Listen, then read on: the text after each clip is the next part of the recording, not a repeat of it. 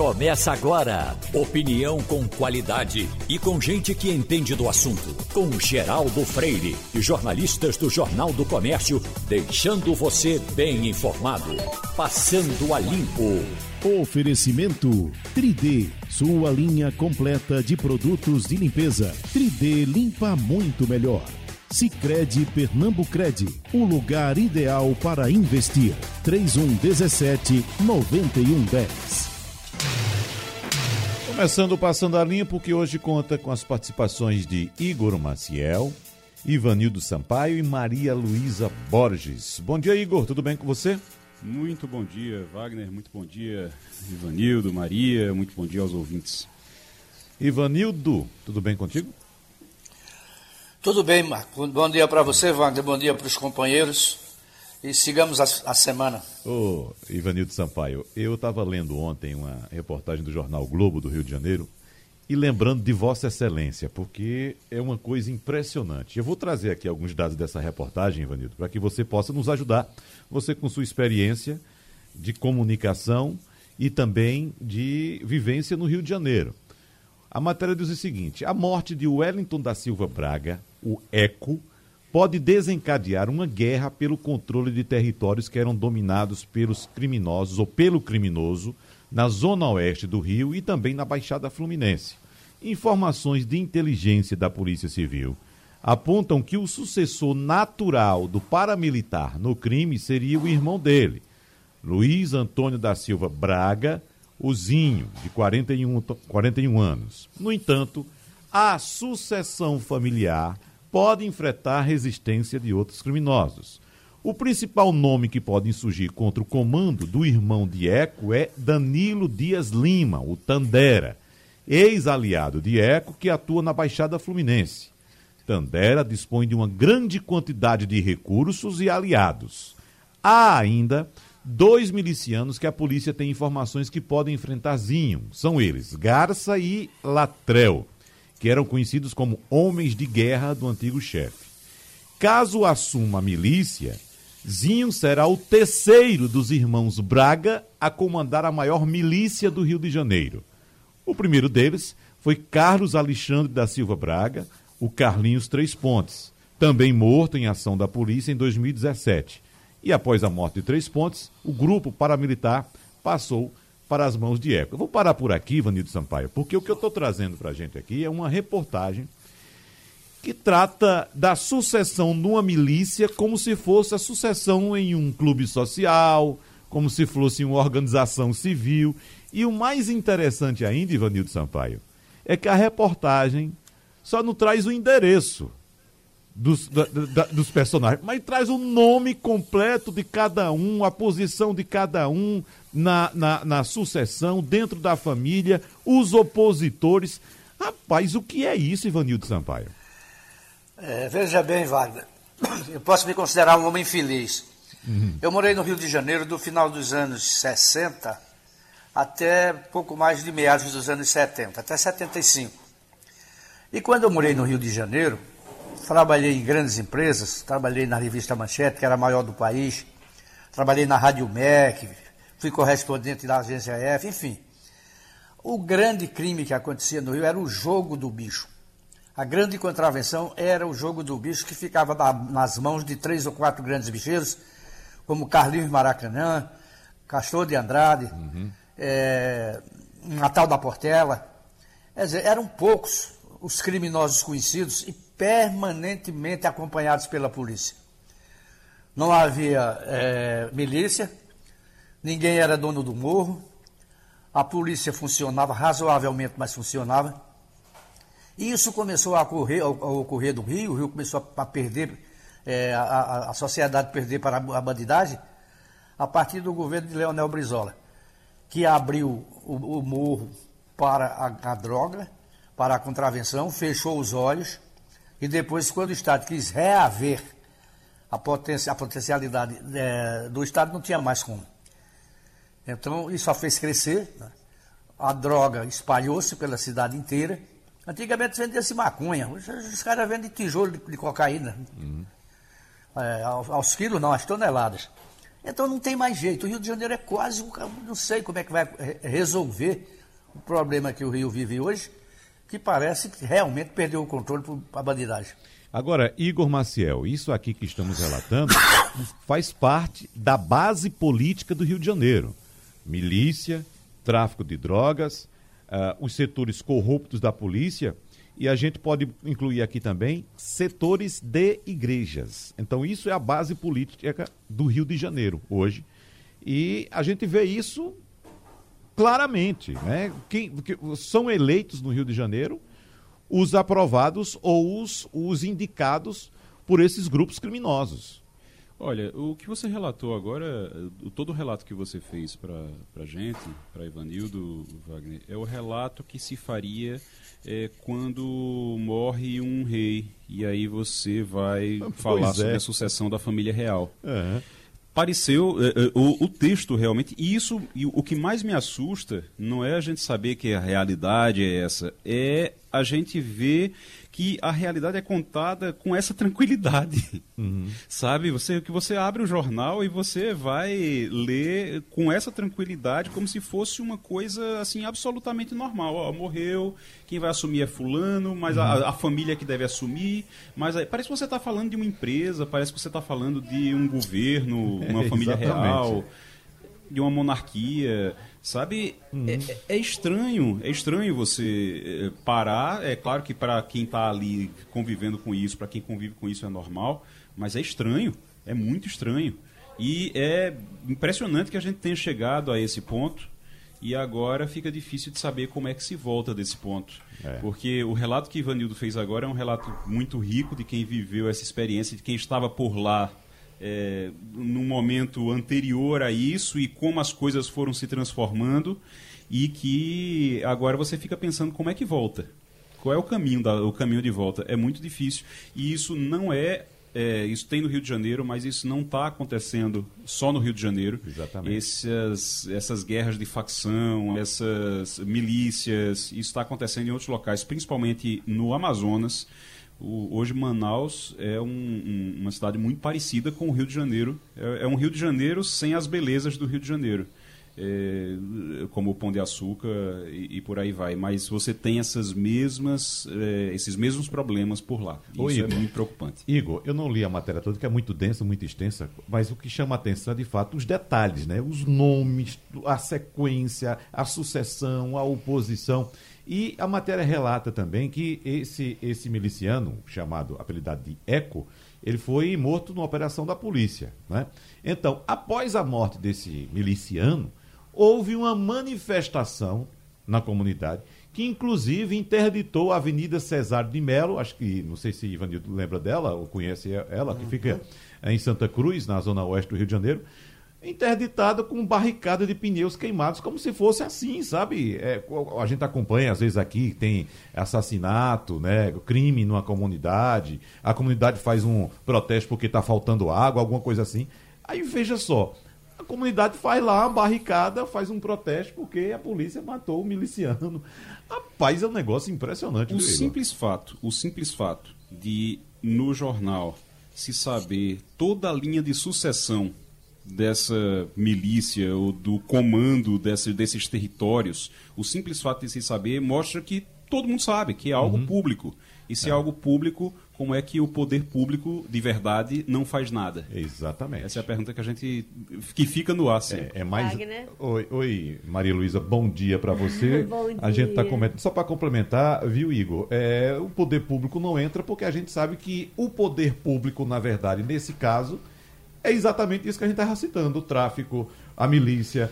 Vive disso. É, é, é isso. É, ia... eles, eles elegem. A gente sabe muito bem, no começo do ano, do ano passado, Maria Luísa, que foi um ano eleitoral, a gente acompanhou várias matérias feitas na Folha de São Paulo, nos jornais do Rio de Janeiro, de como as milícias, juntamente com outros setores do crime, se organizam para eleger seus representantes lá no Rio de Janeiro. Então, como é que os representantes do poder público, os oficiais, vão atuar contra quem lhe elegeu, Maria Luísa Borges. Isso. É, vocês estavam falando da milícia e de toda a sucessão é, dinástica Exatamente, miliciana é. carioca. Mas assim, a alternativa à milícia até bem pouco tempo era o tráfico, que estava reinando em todas as favelas, em todas as comunidades, em todas as áreas periféricas do Rio. Hoje o que você tem é uma disputa entre quem reina onde. E a alternativa, infelizmente, para o povo, não só o carioca, mas o fluminense de uma maneira geral, não é o poder público, a alternativa é o tráfico. Uhum. Então, é, é, ou você é dominado, ou você paga sua é, cota lá, seu resgate para um miliciano, ou você paga seu resgate para um traficante. Poder público absolutamente contaminado, porque, como você diz, eles elegem, eles estão nas principais instituições, e se engana quem acha que só tem miliciano é, na banda podre da polícia. Não, eles estão infiltrados em todas as instituições, tanto miliciano quanto representante do tráfico. Uhum. E é isso o Rio de Janeiro é como um laboratório, mas Igor falou muito bem, isso não se, acontece só no Rio. A gente tem aquela latitude lá de Manaus, Ceará e, e, Rio Grande do Norte, que a gente já viu o que aconteceu numa mesma latitude, né? uma sequência de, de, de rebeliões sangrentas, porque é guerra, gente. Ali estava se lutando é, é, de forma assim sanguinária. Uhum. E é, é, isso que a gente vive no Brasil. Neste momento, você tem uma preponderância da milícia. É isso. Mas não significa que o segundo poder, que não é o poder público, é o poder do tráfico, não esteja lá latente esperando a hora para é, é, voltar a, a arrepiar e mostrar suas garras. É, é bom que se diga, Maria Luísa Borges, também, que a gente está falando do Rio de Janeiro, mas esse modelo tende-se a se replicar em outras áreas de, de, atuação do crime pelo Brasil afora. Isso. Né? Quando eu citei no começo a Folha de São Paulo, a Folha de São Paulo já estava relatando em São Paulo também acontecendo o mesmo movimento. E, atender, e eles querem, evidentemente, é espalhar esse modelo de gestão, digamos assim, uhum. para o Brasil todo. Perfeitamente. É, é, a, somos reféns, uhum. entendeu? De poderes paralelos, porque antes a gente achava que nós éramos reféns do tráfico. Não somos. Somos é. refém de vários poderes paralelos. Pelo menos dois, extremamente bem constituídos, organizados e que estão prontos a, a, a, a, mostrar a sua força tão hum. logo seja possível. É. Ivanildo, Wagner, pois não, Ivanildo. Sabe o que é que chama a atenção em São Paulo? Que é um, um, uma capital muito maior do que a capital do Rio de Janeiro. É que, ao que consta, as milícias não atuam em São Paulo o, o, a, a contravenção em São Paulo é muito mais conduzida pelos chefões da droga do que mesmo por milicianos que vivem achacando as populações ribeirinhas. Uhum. Ah, não digo ribeirinhas, populações periféricas. Então, quer dizer, você tem um modelo diferente de criminalidade no Rio do que acontece em São Paulo. Não é que São Paulo é um paraíso, não, é tão violento quanto o Rio. Mas, ao que consta, ou pelo menos a imprensa não foi mais fundo, para mostrar se atuam ou como atuam os milicianos paulistas. Eu acho que, o Ivanildo, a impressão que eu tenho, e de tudo que a gente acompanha também de São Paulo, São Paulo é uma cidade também muito violenta, é verdade.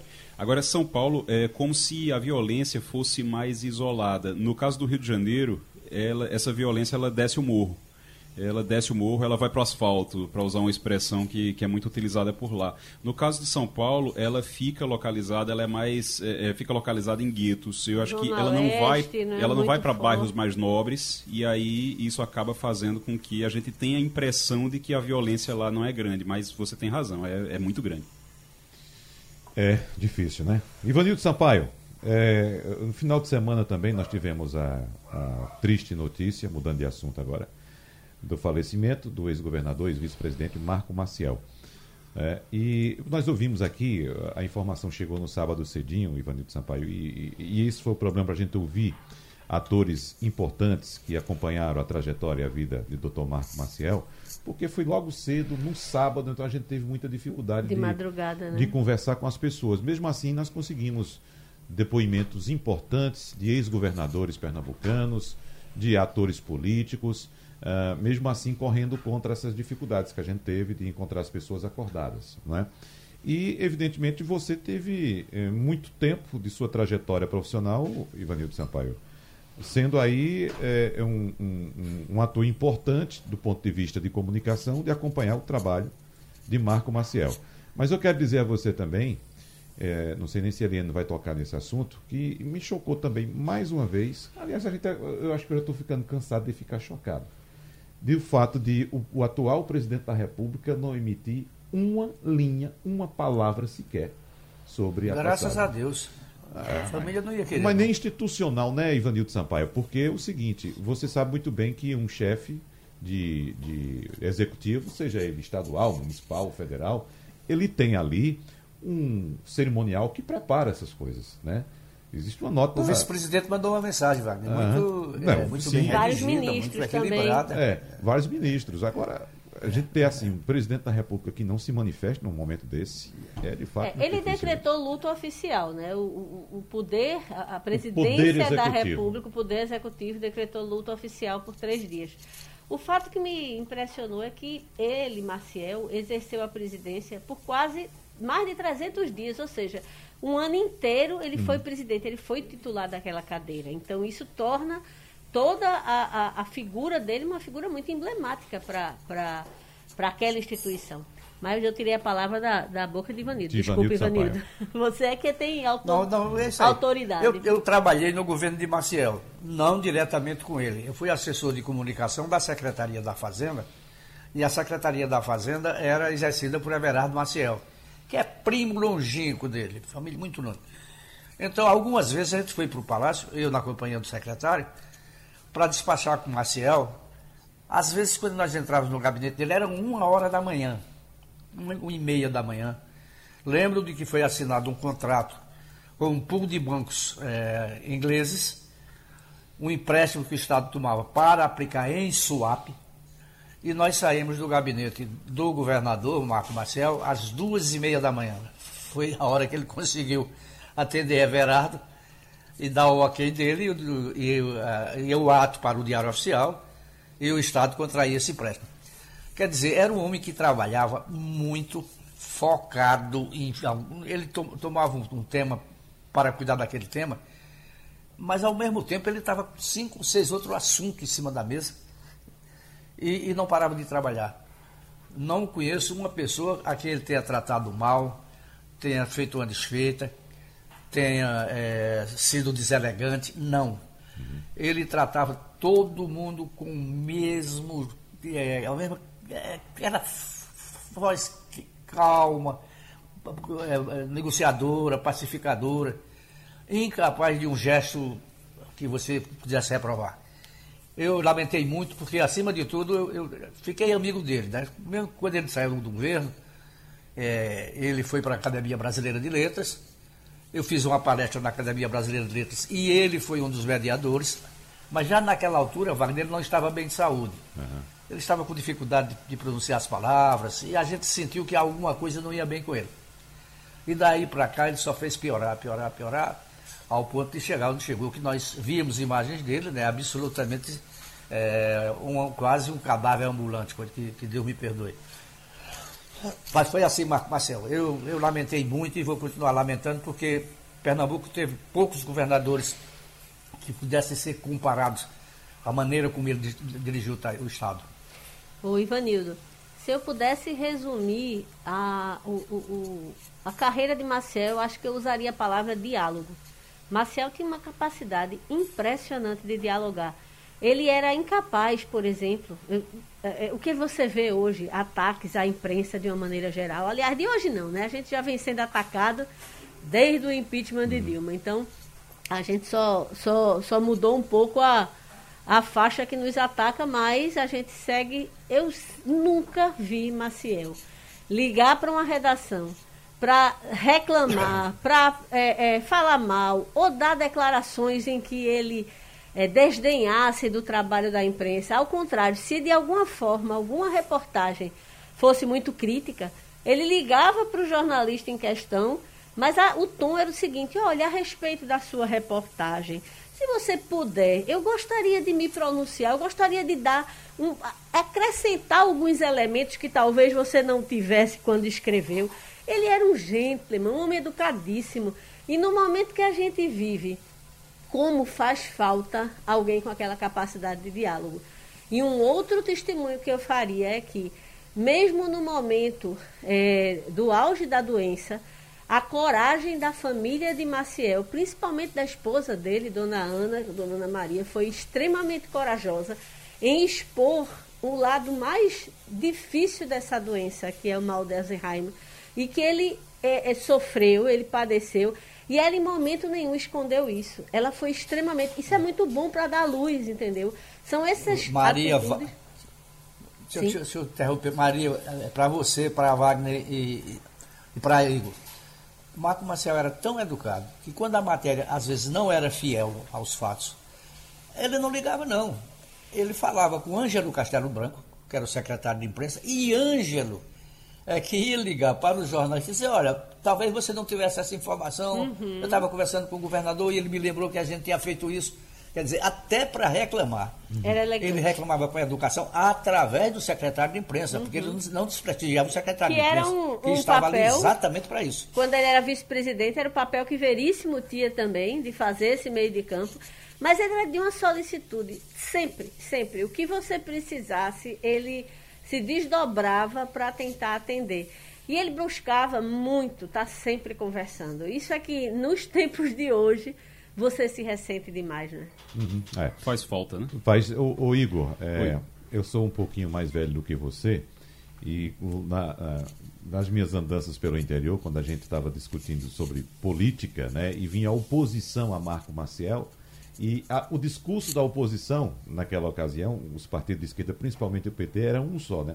Marco Maciel está há 40 anos no poder, nunca fez nada para Pernambuco. Não sei se vocês ouviram isso aqui, né? Nunca fez nada. Eu vou dar o meu testemunho agora também, que eu fui acompanhar, já como repórter aqui da, da Rádio Jornal, a inauguração de uma ala, um, um, centro no Departamento de Energia Nuclear aqui na Universidade Federal de Pernambuco. Sei, eu fui lá, sei. ele já como como vice-presidente da República. Então ele foi lá.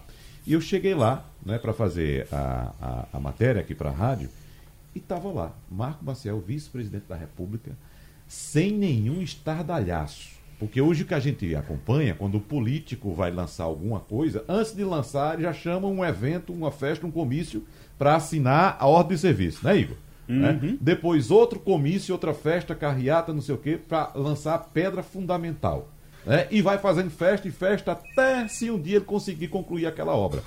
Marco Maciel foi caladinho, entregou a obra, assinou, fez o, o, o pronunciamento dela como vice-presidente da República, sem staff gigantesco de vice-presidente, silenciosamente entregou e foi embora.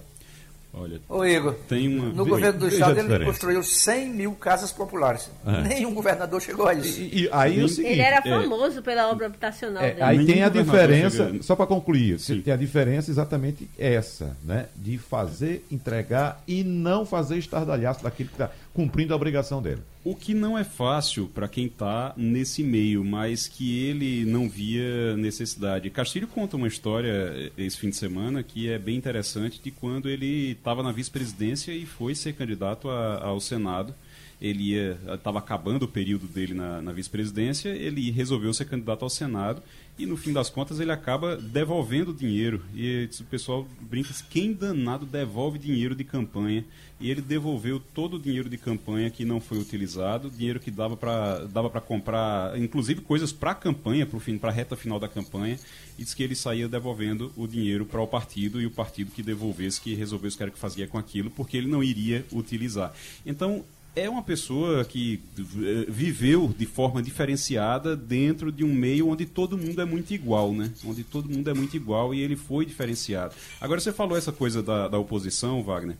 É, eu acho que uma, uma das grandes injustiças, aliás, a grande injustiça que se faz com o Marco Maciel é exatamente essa, é da oposição, de a oposição que utiliza, que sempre utilizou essa, é, é, esse, esse modo dele mais discreto, realmente, ou as escolhas que ele fez exatamente por acreditar num bem maior, por acreditar no Brasil e ali ficar, é, não ir para a guerra contra a, a, ditadura na época e tentar conduzir de alguma forma aquilo ali.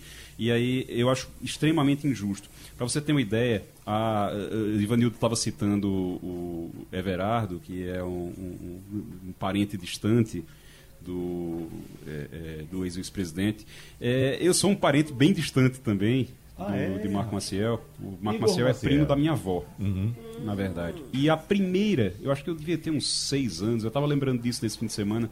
Eu acho que a primeira, a primeira relação que eu tive, o primeiro contato que eu tive com política e principalmente com a briga política foi uma coisa dentro de casa, de um parente meu rasgando uma carta de Marco Maciel, porque uhum. esse meu parente era, é, é, era do MDB e Marco Maciel era, estava ao lado dos militares. Então, PDS, naquele é, momento. Então, era uma, então ele rasgando uma carta de Marco Maciel. É uma das primeiras lembranças que eu tenho sobre política, sobre uhum. o que era política. Então, é, ele sofreu com isso muito. Sofreu não, porque ele tinha consciência de que estava fazendo um sacrifício necessário, mas ele é, é, foi muito criticado e essa, essas críticas foram muito injustas ao longo de todos esses anos.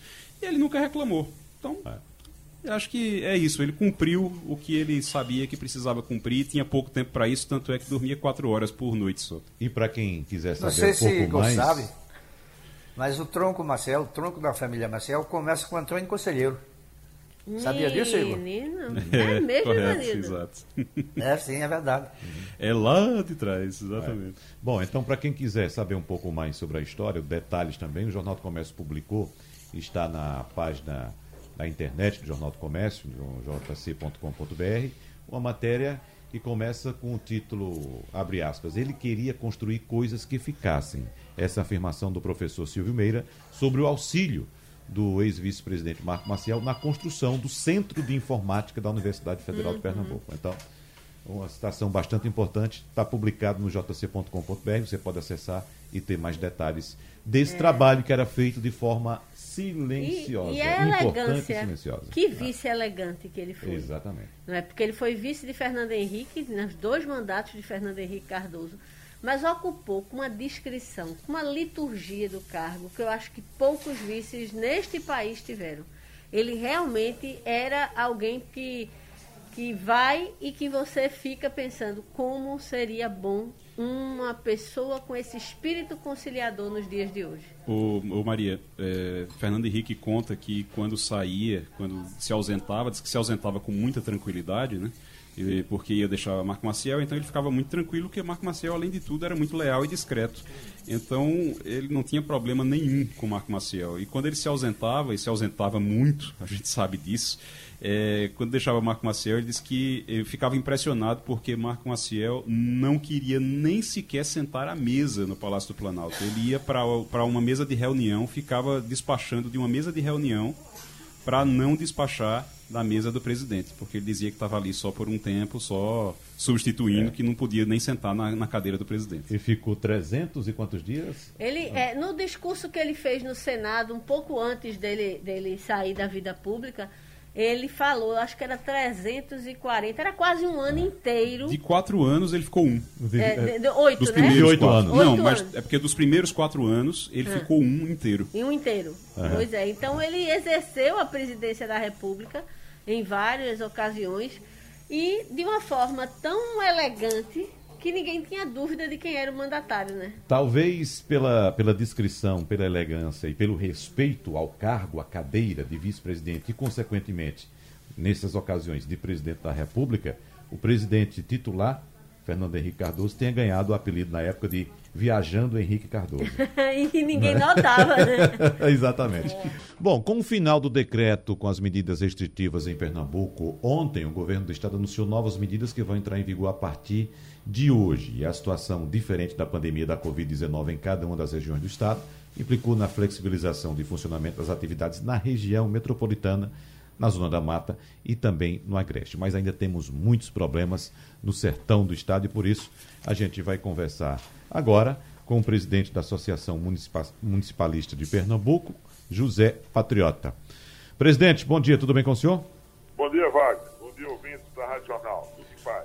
O que é que muda no sertão hoje do estado e qual o retrato o senhor traz para a gente dessa, dessa região importante de Pernambuco?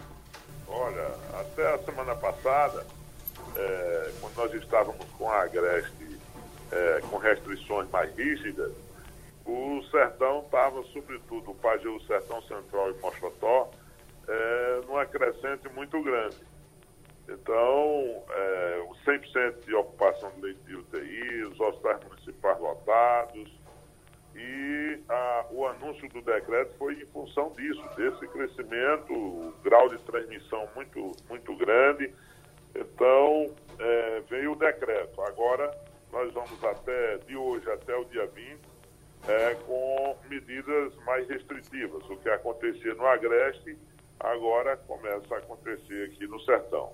Hoje, por felicidade de todos nós, amanhecemos, com, amanhecemos o dia com vagas aqui na UTI de Afogados da Engazeira e algumas em Serra Talhada, porque é onde estão é, situadas a maior parte dos leitos de UTI, Afogados e Serra Talhada é, e Arco Verde. Então, nós estamos aí com 90% de ocupação, um dado agora de manhã, tá certo? E também leitos clínicos. Nós estamos uma ocupação aí na faixa de 80%, ainda temos condições de receber pacientes. Nós não podemos deixar estrangular. Semana passada o medo foi maior do que hoje. Vamos aguardar como é que se comporta esses primeiros dias dessa semana e vamos segurando a, a barra para poder não estrangular o sistema é, instalado até o presente momento. Uhum. Maria Luísa Borges. Bom dia. É, é, eu queria muito que o senhor dissesse como é que está a questão da vacinação nessas regiões, porque a gente ouve muito. Olá. Bom dia, Maria. Bom dia. A gente ouve muito prefeitos reclamando que está é, é, que tá com a vacinação atrasada porque não chegou dose, chegaram doses suficientes. É, como é que está o senhor que ouve prefeitos de toda a, a, a região da MUP, né? É, como é que está essas queixas? Onde é que as pessoas, os prefeitos estão reclamando mais? E onde é que a, a, a vacinação já está se desenrolando de forma que a gente pode ter uma esperança de, em alguns meses, estar com a situação começando a voltar ao normal? Está caminhando, Maria Luísa.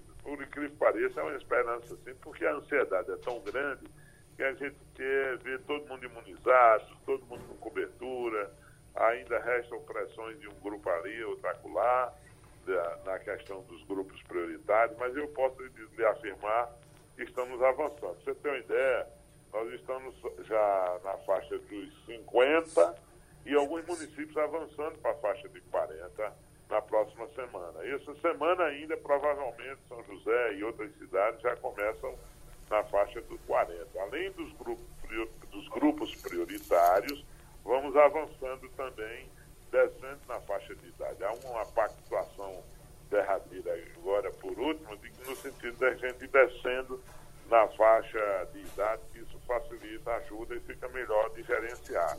É porque quando o Estado autorizou que podia tocar as faixas e os prefeitos poderiam escolher dentro dos grupos prioritários e não tinha vacina suficiente, né, como ainda hoje não tem, ah, houve um certo alvoroço de pressão desses grupos. A pressão que estava em cima do Estado virou para cima dos municípios, dos prefeitos. E quando você não tem um volume suficiente de vacina, naturalmente cria todo um ambiente de, de conflito, de muita pressão, mas a coisa já está se tomando um rumo de tal forma que nos dá muita esperança, sabe? Já nos dá bastante esperança da gente ir evoluindo, está chegando, está chegando aos poucos, mas está chegando e estamos indo, estamos avançando. A parte dos professores da educação, praticamente, já teve municípios que zerou, quem não zerou já está perto de, de concluir esse grupo e, ao mesmo tempo, tocando é, a redução da faixa de, de idade. Isso é muito importante. Estou muito feliz porque as coisas vão andando e, além disso, é o seguinte, a testagem. Se você não testa e com o teste certo, eu posso anunciar aqui em primeira mão para a Rádio Jornal de que hoje nós estamos assinando uma ata em um contrato com a licitação que o consórcio ligado à MUP fez, o Comup, de 500 mil doses de suave rápido. Não dá para você fazer um suave, pegar uma, colher um material e passar 15 dias esperando se está ou não está. Então, esse suave rápido é a grande solução, a grande alternativa, porque com 30 minutos você já sabe direcionar o paciente. Você vai ficar em casa sem ter Covid, sem você ter certeza, né? ou então você vai deixar ele solto na rua sem também sem ter certeza. E a demora do exame tem uma influência muito grande na intervenção, na prevenção e hoje nós compramos. Esse suave já teve a mais de 40 reais. nós compramos o menor preço que você possa imaginar, a R$ 9,98, uma concorrência espetacular, R$ reais podemos dizer, e nós estamos abrindo mão não só para os filiados do consórcio, mas para todo o município de Pernambuco. E o governo do Estado eh, manifestou interesse de patrocinar 5 milhões para distribuir esse, para todos os municípios de forma proporcional. Então, para mim, eu acho que essa semana a gente concluindo essa, essa compra, essa negociação, já é uma grande, uma grande vitória também para todos os municípios. Ivanildo Sampaio. Bom dia, patriota. Bom dia, é, o, o, prefeito de Garanhuns é, recentemente tomou uma medida que foi considerada meio radical. Ele proibiu a venda de bebidas alcoólicas aos finais de semana. Você sabe que eu sou do Pajeú. E você sabe como a nossa região é chegada a um consumo de bebidas alcoólicas. É Alguma prefeitura aí na região tomou uma decisão assim tão drástica quanto tomou Garanhuns? para evitar não só a bebida, venda de bebida, mas as aglomerações que essa, que essa venda de bebidas provoca. É verdade. Exatamente sua terra, Ivanildo. Nos aderindo por várias ocasiões, baixou decreto proibindo comercialização de bebida alcoólica. É, acho que Brejinho, teve outras cidades também como iniciativa própria do prefeito. Porque você tem um decreto estadual, o prefeito não pode ir de encontro, mas ele pode apertar mais. E aqui o Pajeú chegou a quase que um lockdown durante cinco dias, já tem tomado medidas conjuntas, 13 municípios aqui do Alto e do Médio Pajeú. O pessoal tem uma cultura de discutir as coisas em conjunto com o Ministério Público, tomar decisões coletivas unificadas.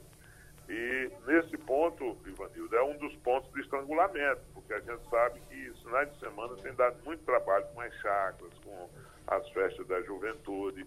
Então, os municípios têm corrido atrás, sim, as vigilâncias junto com a polícia. É, aqui mesmo em Afogados, eu estou hoje em Afogados. É, no outro final de semana anterior teve né, uma turma de 30 pessoas de uma vez só para levar para a delegacia. E todo mundo foi registrar o BO lá. Então, há sim medidas restritivas, inclusive mais duras de alguns municípios. Há muitas iniciativas. Quando aperta muito, o prefeito não tem outro caminho. E eu posso dizer, 80% da população apoia. Você tem uma outra segmento que fica um pouco incomodado, faz um protesto, etc., que se manifesta contrário, mas a gente tem pesquisa mostrando isso, porque também as emissoras de rádio na região, a imprensa, têm ajudado muito nessa orientação, nessa formação né, e informação correta para as pessoas. Igor Maciel. Patriota, bom dia. Bom dia. Ah, sua, sua acabou de falar agora sobre eh, esse trabalho das emissoras de rádio e de como as pessoas apoiam. É, é um cenário diferente e eu queria saber qual é o segredo, porque é um cenário diferente do Agreste. No Agreste, o que você vê são os gestores jogando para o governo do Estado, porque o, a população fica enraivecida com a ter que fechar comércio e não pode trabalhar e tudo, e aí coloca a culpa nos gestores, os prefeitos vão lá e dizem, ó, oh, não tem nada a ver com isso, foi o governo do Estado. Apesar de saberem da importância dessas medidas. Mas aí diz, ó, foi o governador, se virem lá, reclamem com o governador. No sertão é diferente, inclusive com os prefeitos fechando mais do que o decreto, além do, indo além do decreto. Qual é o segredo? O que é que faz para receber esse apoio da população? É a questão, Vanildo conhece a região, é a questão cultural também, né? De costumes também. A gente com todo respeito às demais regiões do estado que eu conheço, o Pajeú é uma região diferenciada culturalmente, politicamente, tem uma visão muito de coletivo, de discutir as coisas em conjunto. É a única região que discute com o Ministério Público de forma regular, a cada dois, três meses, com todos os promotores, que enfrenta o debate olho a olho, testa a testa. Não é que não tenha reações, existe sim. Não é? O Agreste tem suas particularidades, tem essa questão da dinâmica da, da atividade da confecção, dos jeans. Então, cria um ambiente naturalmente desfavorável e termina assim ficando difícil para o gestor enfrentar todas as vezes, bater de frente. Né? Tem que ter coragem. Não é que o pessoal não tenha coragem, é porque o movimento de pressão é maior e termina formando um pouco a, a opinião, jogando um pouco a opinião pública. Há um volume de empreendimentos grande que contamina essa ideia de dizer que não precisa, que não resolve restrição, que aí né, a contra-informação. Então esse volume fica muito forte, há um, uma pressão política grande e o gestor se sente um pouco sitiado e o Estado paga, muitas vezes o governador paga um preço político maior do que o prefeito. Não é que o prefeito não paga, mas o, a, o Estado termina pagando. E a gente sabe que ser gestor não é só ser aplaudido e aparecer na hora do bem bom e na hora da boa notícia. Né? Tem que ter a coragem, a responsabilidade com a vida das pessoas, porque isso fica marcado. Olha, eu me baseio na ciência. Se eu me baseio na ciência e eu não tenho vacina, eu não tenho imunização, e minha estrutura hospitalar está a ponto de estrangular e não tenho mais como atender as pessoas, não tem outra medida recomendada pela ciência, quando também grande parte da população não ajuda na, no distanciamento, na aglomeração, no comportamento do dia a dia. Aí vem medidas de força que desagrada, que descontenta, que naturalmente gera estresse por conta do, desse período longo, né? e vem ainda umas teses loucas, assim, fora, de, fora do normal, de gente tirando proveito, que muitos também se omitem né, fica mais fácil, ou tiram proveito da situação, ou ficam inventando propostas inexequíveis para dizer tem caminhos, tem outra saída ali, tem porque não faz assim, não faz assado. Aparecem mil sugestões que não levam exatamente a, a, a, a, a eficácia necessária. Né? Mas se as pessoas. É, nós comparamos aqui cinco dias, foi o Pagelo sozinho. Até banco nós fechamos aqui na região. Gerou descontentamento protesto, claro, mas é um segmento menor. É gente tem uma condição, que tem uma estrutura, que não vai morrer de fome. O que me preocupa mesmo é com a vulnerabilidade. Só aqui no sertão hoje nós temos o que? É, nós temos no CAD único, do, do programa é, é, ligado à assistência social, 1 milhão 142 pessoas, 66%. Nós temos 258 mil no Bolsa Família e, te, e temos 31 mil famílias em estado de pobreza, de vulnerabilidade, pobreza extrema, na porta do Bolsa Família sem o sistema abrir, sem a porta abrir para eles entrarem. Isso me preocupa. E a grande maioria, e eles, não, essas famílias não estão nos 250 reais. Que isso também é um problema, porque é preciso que o Estado, o município e a União tomem medidas de proteção, de garantir a sobrevivência dessas famílias. Né? Medidas de crédito para as pequenas e médias empresas. No mundo inteiro é assim, não tem outro jeito. É uma pandemia, uma guerra, não tem outra forma. Só nessas três regiões, Pajeú, Monchotó e Sertão Central, são 10 mil famílias que estão em condições, atendendo todas a, a, as exigências, para entrar no Bolsa Família e não entra o programa está de portas fechadas. Isso é complicado. O recurso para passar para o município para a área de assistência estão atrasados. Quer dizer, não se tem notícia. O governo federal mandou oferecer uma cesta básica para do Ministério da Cidadania. Os municípios se cadastraram já faz mais de dois meses, não tem resposta dizer, isso é sério. O programa de aquisição de alimentos há 60 dias está atrasado, sem repassar para o município, que isso ajuda. Então, esse, no ano passado, nós tivemos compensações que foram boas. Compensação das perdas, tivemos é, recursos para o Covid. Esse ano veio uma vez uma remessa para quem tem centro de Covid e mais nada. No município estão segurando a onda e tem que segurar, não tem outro jeito. É a prioridade absoluta agilizar a vacina, cuidar das pessoas, auxiliar o Estado nas restrições e ajudar na sobrevivência, na alimentação dessas famílias. O município segurando com cesta básica, como pode, para poder salvar vidas. Presidente da Associação Municipalista de Pernambuco, José Patriota, muito obrigado mais uma vez pela sua colaboração aqui no Passando a Limpo. Um abraço para o senhor. Um abraço, Wagner, a todos vocês do estúdio e aos ouvintes da Rádio Jornal. Bom dia. E agora a gente conversa com Eliane Cantanhede, que não está mais no litoral nordestino, voltou para casa, pelo que eu estou observando aqui através da nossa tela, no radiojornal.com.br. Eu não sei se você ficou com saudade. Oi, Eliane, é, não estou te ouvindo. Deixa, é, vamos abrir o canal Eliane. Oi, Eliane, fala. Bom dia. Bom dia. Estou é, dizendo que, infelizmente, eu preferia estar no litoral nordestino. Sem dúvida.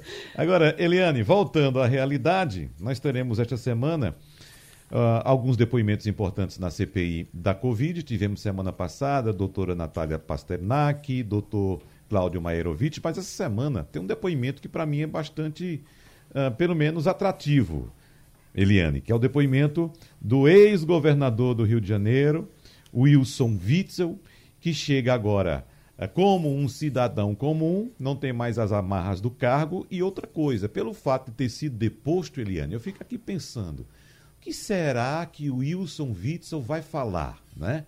Sem ter amarras. E outra coisa, aparentemente magoado, Eliane Cantanhete.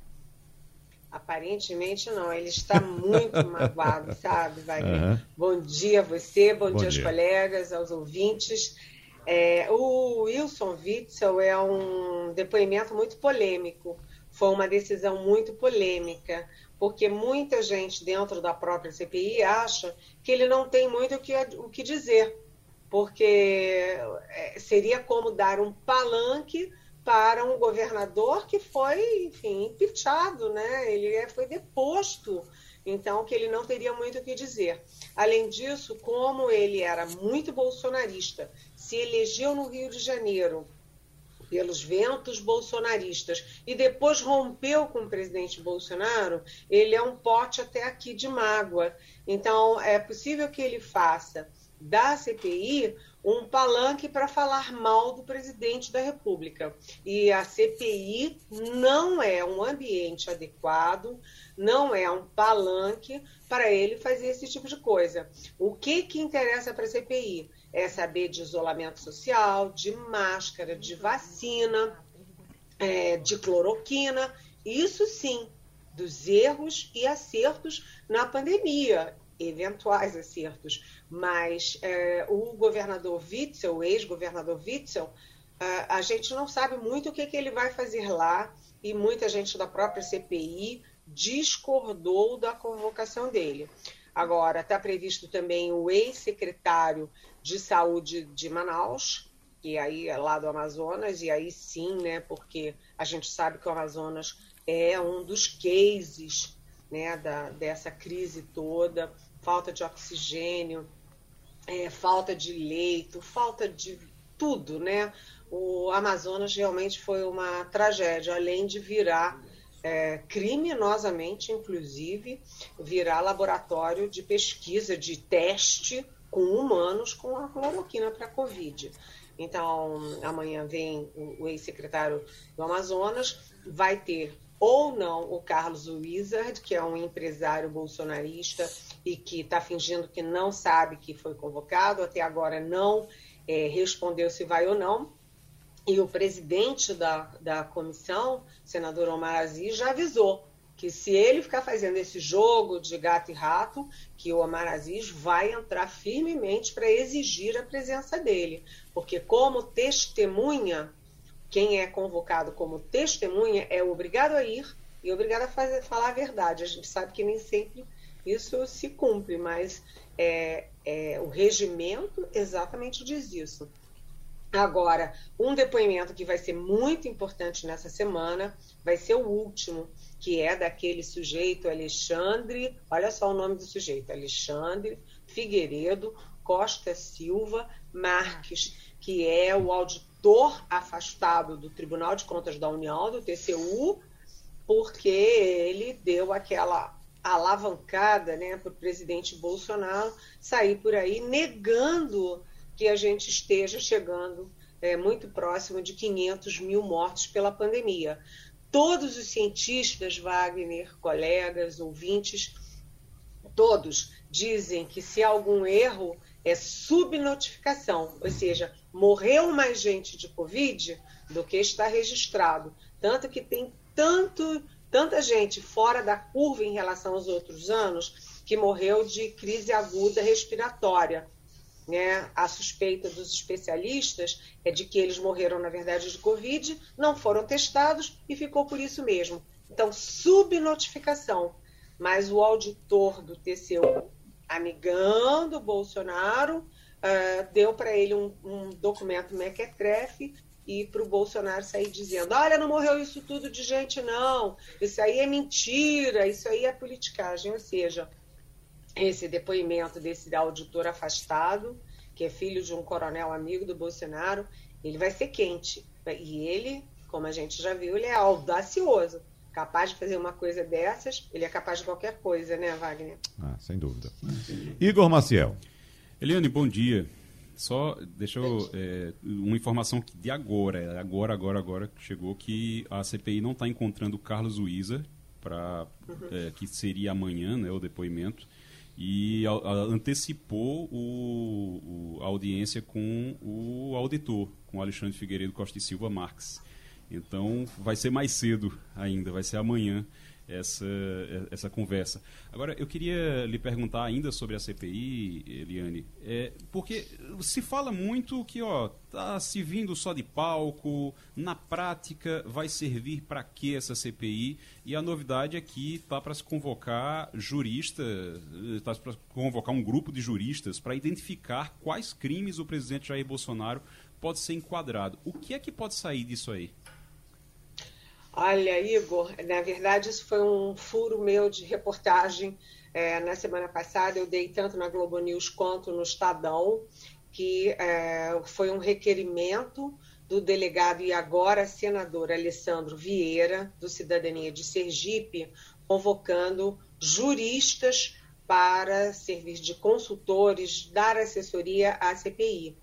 Isso já foi aprovado e na sexta-feira esses juristas já fizeram a primeira reunião.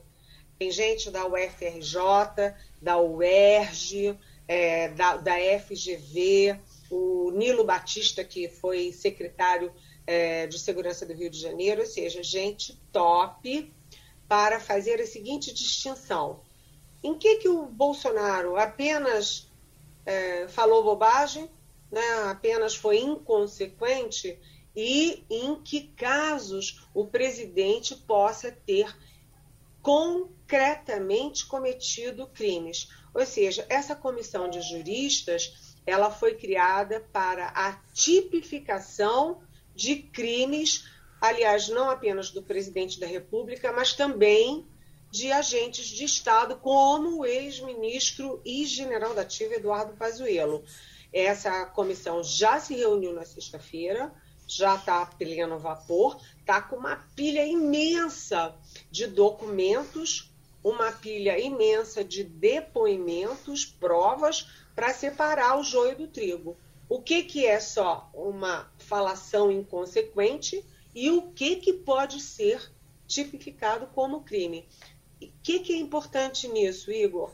É que a CPI não está se limitando a produzir um relatório final político, com críticas e condenações políticas ao presidente, mas está se preparando sim para fazer um relatório pedindo concretamente é, um processo contra o presidente da República. Maria Luísa Borges. Bom dia, Eliane. É, o cenário econômico também traz aí algumas novidades importantes que eu queria muito ouvir seus comentários. A gente deve ter a, a, uma nova alta dos juros básicos da economia, mas a gente tem na, na, na no cenário uma iminente crise energética é, que pode comprometer muito uma possível retomada se a gente tiver o racionamento ou é, majora, majoração nas taxas, que é muito possível que aconteça na, na, na conta de luz, principalmente das empresas. Como é que você está vendo esse cenário se desenhando, Ariane? Oi, Maria Luísa. É, é isso. O Brasil está surpreendendo positivamente e é um dos pontos que, enfim, deixa o, o Palácio do Planalto mais aliviado, porque a economia está reagindo melhor do que se imaginava aí nesse momento de pandemia. Hoje mesmo saiu o índice, o novo índice de crescimento foi 0,44%, o que é um índice positivo de crescimento, né, de reaquecimento da economia. Isso é o lado bom. Agora, o lado ruim, desemprego ainda excessivamente alto, massacrante. Um, os juros estão aumentando e a inflação está aumentando. A gente deve ter essa semana, como você disse, o Banco Central deve anunciar mais meio ponto ou 0,25% de aumento dos juros. No governo Bolsonaro, os juros chegaram ao menor patamar da história, mas vem crescendo aí a taxa de juros básico da economia, deve crescer mais um pouquinho essa semana pelo ambiente né, todo, pela inflação, etc. Mas o que está mais preocupando é o risco de crise de energia. A gente já teve apagão no governo Fernando Henrique, apagão é caro para o governo, para as empresas, para o bolso dos cidadãos, né? atrapalha a economia, é a crise na energia é dramática. E a gente tem esse cenário, sim, tanto que é, o governo Bolsonaro está preparando uma medida provisória, mas é como sempre a lá Bolsonaro, né? Aumentando os poderes da União, reduzindo os poderes de governadores de estados e municípios, né? Prefeitos, governadores, estados e municípios. E essa medida provisória é para é, criar circunstâncias para tentar evitar uma crise de racionamento com o aumento de preço. É, por exemplo, aumentando a participação das termoelétricas, não ficando só em hidrelétricas, aumentando a possibilidade de vazão das é, hidrelétricas, enfim, uma série de medidas, mas que tem por trás uma questão política, que é aumentar o controle da União sobre esse setor tão tão estratégico que é o setor da energia. Ivanildo Sampaio. Bom dia, Eliane. Nesse último domingo, o Estado de São Paulo publicou um artigo do general Carlos Alberto de Santos Cruz, onde ele é extremamente crítico em relação ao presidente. Diz que ele age para destruir e desmoralizar as instituições, que tem uma mentalidade doentia e outras coisas mais. Eu pergunto a você, um general de quatro estrelas, embora na reserva, publica um artigo desse, tem uma repercussão nas tropas? Oi, Ivanildo, eu tô com uma dúvida. Eu não sei se o Santos Cruz é quatro estrelas. Me parece, eu tenho que checar, que ele é três estrelas. Ele é um general de divisão. Mas, de qualquer uhum. forma, é um general, né? Um general super respeitado, um homem com uma moral muito uh, sólida e um crítico duro, ácido do presidente Bolsonaro. Evidentemente, quando ele publica um artigo desses, quando ele dá as sucessivas entrevistas dele, o Santos Cruz não está falando sozinho. Ele está falando por uma parte das Forças Armadas que não estão nada satisfeitas com os rumos das coisas, né? Essa, essa decisão do, do, do comandante do Exército, general Paulo Sérgio Nogueira, de deixar para lá lavar as mãos é, com o general da ativa Eduardo Pazuello num ato político, claramente de campanha, mexeu muito com os brios das Forças Armadas. E o Santos Cruz está refletindo isso. Agora, ele usa uma linguagem muito dura, que aí eu não sei te dizer. Só fazendo uma pesquisa interna nas Forças Armadas, se eles estão nessa fase de irritação com o presidente. De qualquer jeito, o Bolsonaro chacoalhou muito as Forças Armadas, particularmente o Exército, e o risco é aquele risco que o vice-presidente Hamilton Mourão, que é esse sim é um general de quatro estrelas, já avisou. É o risco da anarquia. Se você, se os comandantes perdem o controle e o comando sobre os seus comandados, a coisa foge do controle e cada um por si, e aí lá se vai para o Beleléu, hierarquia, disciplina e ordem, que são os três pilares das Forças Armadas, não apenas brasileiras, mas do mundo inteiro. Então, acho que o Santos Cruz está fazendo um papel de alerta, um papel de chamamento para os militares. Atenção com que o Bolsonaro está fazendo com as Forças Armadas e com o Brasil. Qual é o objetivo dele? That's the question. Uhum. Eliane Cantanhede, é, para a gente finalizar, nós temos alguns assuntos aqui que são distintos, mas que de certa forma se correlacionam. Por exemplo, a reunião do G7. Nós tivemos no fim de semana uh, as sete maiores economias do mundo debatendo sobre a vacinação da população do planeta. Ao mesmo tempo, enquanto havia reunião, nós tínhamos o presidente da República fazendo um passeio de motocicleta com os apoiadores numa manhã em que o Brasil foi informado da morte do ex-vice-presidente Marco Maciel, o presidente não se prestou ao papel humano de sequer emitir uma nota em relação à, à passagem de, de Marco Maciel. Tivemos ainda também aquele episódio em que o presidente entrou no avião uh, de surpresa e acabou sendo uh, achincalhado por vários passageiros, claro, e também ovacionado pelos seus apoiadores que estavam próximos. São assuntos distintos, Eliane, mas eu acho que tem uma conexão. Só para você encerrar, o que é que você diz? Olha, com certeza tem conexão, sim. Primeiro, Marco Maciel, foi muito bom você trazer o nome dele, porque o senador, governador, é, é, vice-presidente é, vice da República, Marco Maciel, foi um homem de grande respeito na política nacional. Grande respeito, inclusive, por boa parcela da esquerda, boa parcela do centro e da direita, né? porque o Marco Maciel, independentemente de ideologia, era um homem muito probo, tanto que no final da vida dele, ele doente, morava em Brasília como uma classe média enfim, normal, natural, não era um homem de jatinhos, de, de excessos, de vaidades, era um homem é, muito estudioso, muito dedicado à família, ele era um bom homem e um político excelente. Eu fui ao velório dele no Salão Negro do Senado Federal no sábado, porque ele é um homem realmente daqueles políticos que você, sabe, admira, independentemente de ideologia ou qualquer coisa. Mas, colocado isso, é, o presidente Bolsonaro, ele parece acuado com as revelações assustadoras da CPI, com as provas que vão chegando e se amontoando na CPI, são aqueles é, documentos das embaixadas, documento da Pfizer, documento do Butantan, os depoimentos todos e as pesquisas. O presidente também está acuado porque as pesquisas não têm sido boas para ele ele não despenca, mas ele vai caindo, caindo, caindo na aprovação e a, a rejeição a ele sobe, sobe, sobe com constância, não é aos pulos, né, aos suspiros, aos soluços, mas é constante aumento, o aumento da, da, reação a ele, da resistência e da rejeição.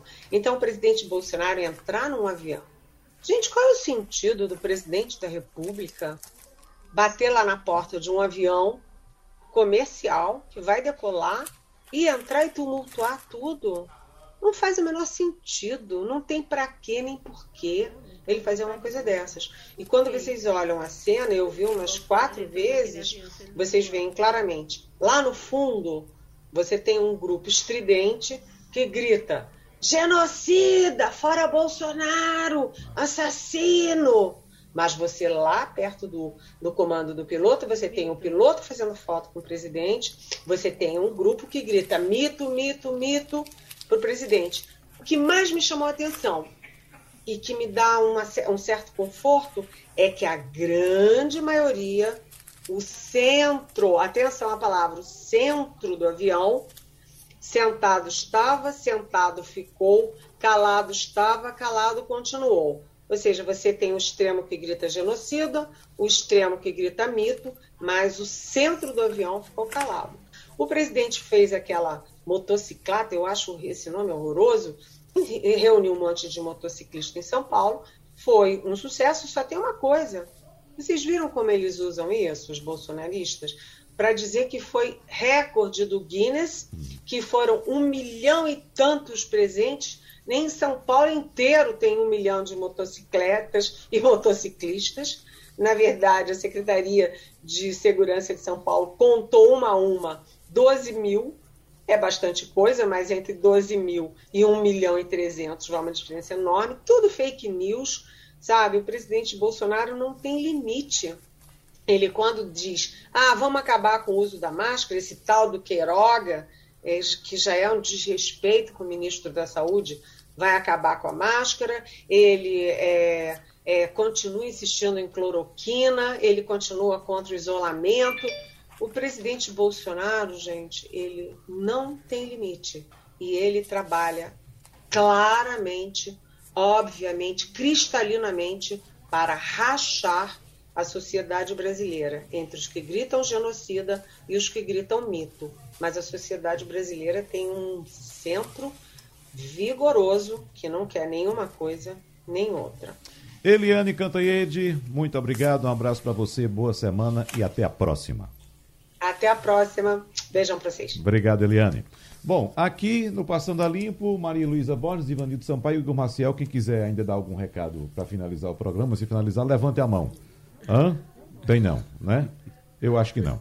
Então tá bom. Então, muito obrigado a participação de todos vocês. Bom, eu me antecipei um pouquinho, mas dá, tem um assunto aqui pra gente encerrar o Passando a Limpo, que inclusive Maria Luísa tocou com Eliane, mas que é muito importante, está chamando muita atenção de vários setores econômicos, Maria Luísa Borges, que é a questão da crise energética que se avizinha. Quer dizer, já começou, uhum. que a gente não sentiu ainda, mas como a Eliane bem lembrou, quem viveu aqueles anos de crise governo no governo Fernando, Fernando Henrique. Henrique sabe muito bem do que se trata, né?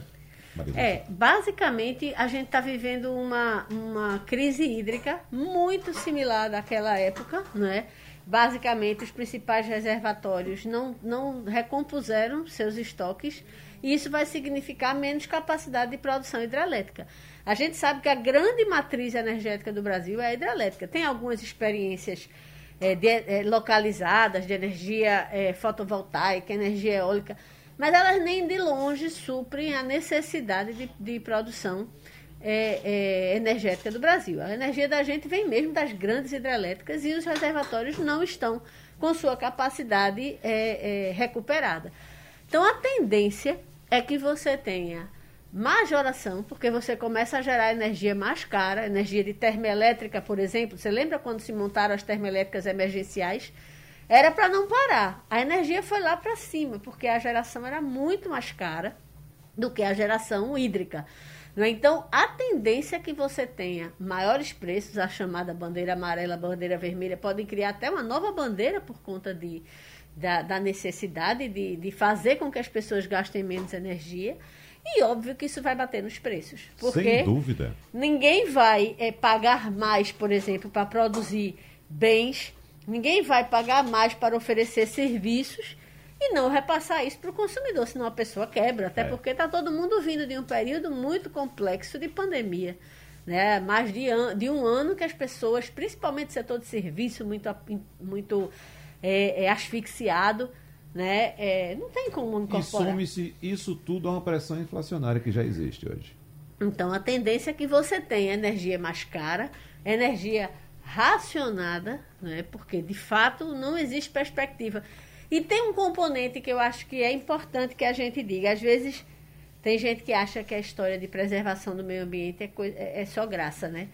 É, menos mata significa menos energia porque as matas elas têm um poder é, impressionante de reter a água e manter o manancial mais é, é, preservado. As matas são responsáveis pelo regime de chuvas, exatamente. do ciclo de chuvas. Então, e sem chuva não tem água, sem água não sem tem energia. É, exatamente. Então, a mata ela retém aquela, aquela água que cai de chuva, ela faz com que ela seja liberada aos poucos dos mananciais.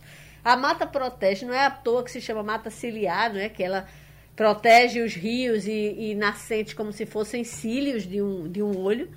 É, ela ela é, é, o começo de tudo, é o começo de um grande ciclo. Então, a gente tem vivido momentos de é, um momento muito grave de desmatamento, não precisa ninguém dizer, todo mundo que acompanha o noticiário está tá vendo isso. Então, é um elemento a mais nesse ciclo que a gente está vendo é, chegar no horizonte de forma muito sombria. Uhum. E é uma pena, porque Eliane falou um ponto importante. A gente está é, é, vivenciando um momento de retomada econômica, mesmo ainda com a pandemia tão forte entre nós. Mas, infelizmente, isso tem uma, uma tendência a, a, a, a não deixar que o caminho seja um caminho fácil de ser trilhado. Obrigado, Maria Luísa Borges. Um abraço para você. E agora sim, terminou Passando a Limpo.